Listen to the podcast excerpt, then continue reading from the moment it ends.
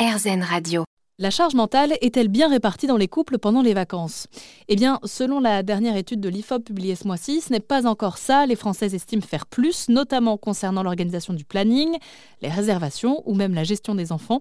Pour mieux gérer cette répartition, peut-être avez-vous opté pour des applications comme Shared, dont nous parle Antonia Mouyal, le fondateur.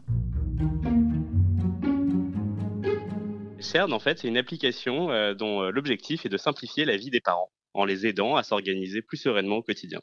Et alors concrètement, cet été par exemple, comment on pourrait euh, se servir de cette application? Bah, Pendant les vacances d'été, déjà, il peut y avoir euh, une notion de, euh, comment dire, de, de répartition des dépenses. Euh, sur, euh, je sais pas moi, quand on part en vacances avec euh, avec d'autres amis et et, et qu'on a besoin de gérer le budget des vacances, bah, vous avez une fonctionnalité de de répartition des dépenses et l'application va calculer automatiquement les remboursements entre chacun. C'est un peu le tricompte de la famille. Donc déjà, vous pouvez avoir besoin de ça. Indépendamment de ça, vous pouvez aussi avoir besoin de d'avoir une meilleure visibilité pour les parents séparés sur les plannings de garde, qui récupèrent les enfants quand ou quand, euh, à quelle heure, etc. Donc ça, ça l'application permet de le gérer. Mais au-delà des, euh, des vacances euh, en particulier, l'application vise vraiment à simplifier la gestion du quotidien toute l'année, tout au long de l'année.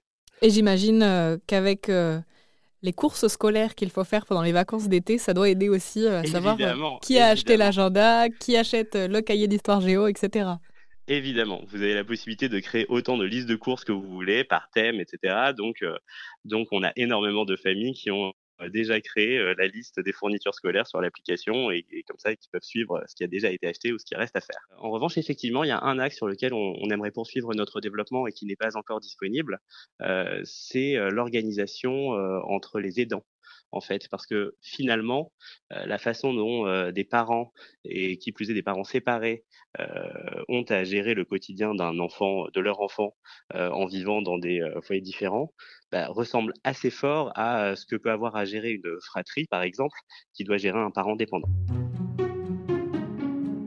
Voilà peut-être de quoi éviter les scènes de ménage, peu importe le schéma familial, notamment pendant les vacances, car oui, les applications, ça aide parfois à mieux communiquer.